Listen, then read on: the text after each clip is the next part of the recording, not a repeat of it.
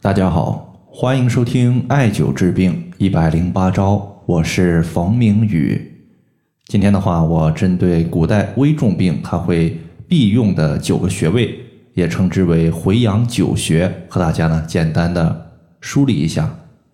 回阳九穴呢，它出自中国古代的医书《针灸巨婴》，这九个穴位呢，也就是哑门穴、劳宫穴、三阴交穴。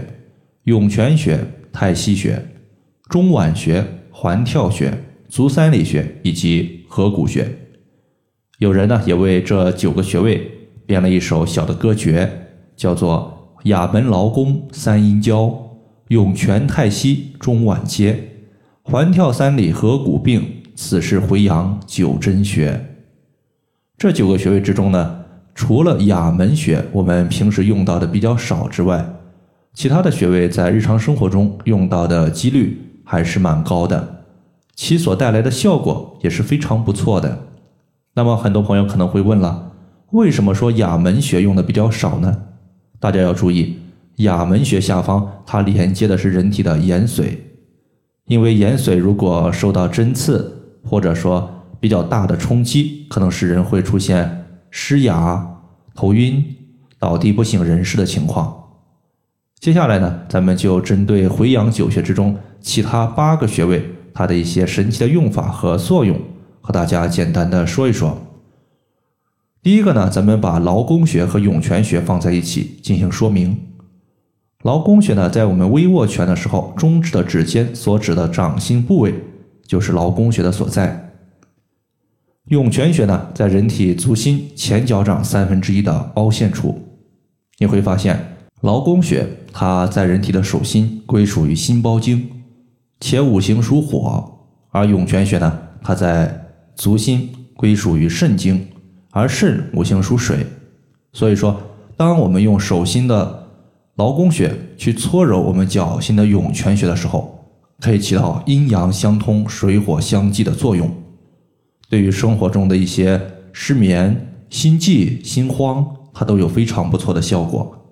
包括我们经常出现的一个口腔溃疡、心火过旺产生的易怒都可以用。第二组穴位呢，咱们把太溪穴以及足三里穴放在一起。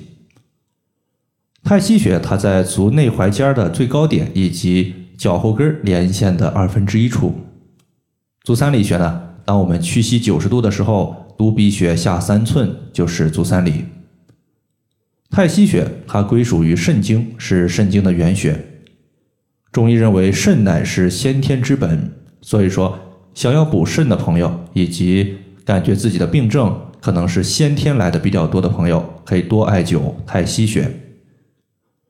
而足三里穴它归属于足阳明胃经，对应是调节胃的功能。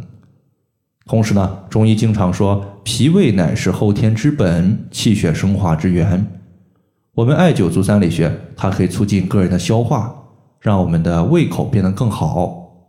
所以呢，足三里穴加太溪穴两者相互搭配，它属于是一个既滋补先天又可以滋补后天的一组养生调病的大穴位。接下来呢，还有四个穴位，这四个穴位呢，我单独和大家讲一讲。第一个是三阴交，它在内踝尖上三寸。这个穴位呢，其实，在前几天我们讲的音频，也就是最养女性的三个穴位，让你容颜美美、健康满满这节音频之中，和大家有过提及。那么在这里呢，我再简单的说一下，大家记住两点。第一点就是三阴交穴，它是调节女性妇科病症的必灸穴位之一。比如说我们遇到的月经不调、月经量少、闭经、痛经、白带过多、子宫下垂。女性的更年期综合征都是可以用的。第二个呢，就是三阴交穴，它是下肢三条阴经的交汇穴，对于肝脾肾三个脏器的问题都有调节效果。同时呢，由于这三条经脉它都是阴经，所以说艾灸这个穴位可以有效的滋养身体的阴液，使人体的阴阳趋于平衡。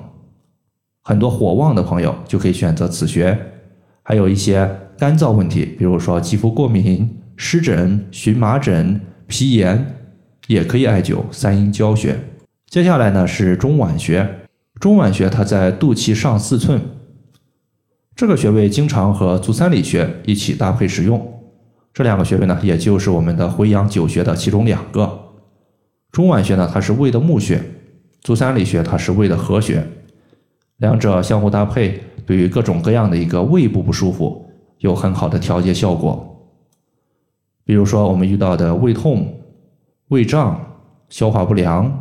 没有食欲就可以选择这两个穴位，还有就是环跳穴，它在股骨大转子的最高点和骶管裂孔的外三分之一以及中三分之一的交点处。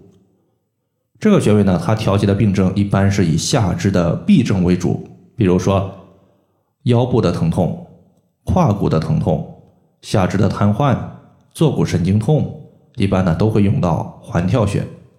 基本上呢，就是你下肢感觉走路不舒服的，用这个穴位会比较多。最后一个穴位呢是合谷穴。当我们五指并拢的时候，大拇指和食指中间有一块肌肉隆起，肌肉隆起的最高点的下方，它就是合谷穴的所在。这个穴位呢，大家只要记住一点，就是它是人体的止痛大穴。比如说，你感觉身体哪个地方疼痛情况特别严重。像牙痛、面部的三叉神经痛、口腔溃疡导致的疼痛、扁桃体不舒服、眼部的红肿不舒服，它都是可以使用合谷穴的，并且呢，合谷穴它对于促进排便、调节我们周身的一个气也是有效果的。好了，以上的话就是我们今天所要分享的主要内容。如果大家还有所不明白的，可以关注我的公众账号。冯明宇艾灸，姓冯的冯，名字的名，下雨的雨。感谢大家的收听，我们下期节目再见。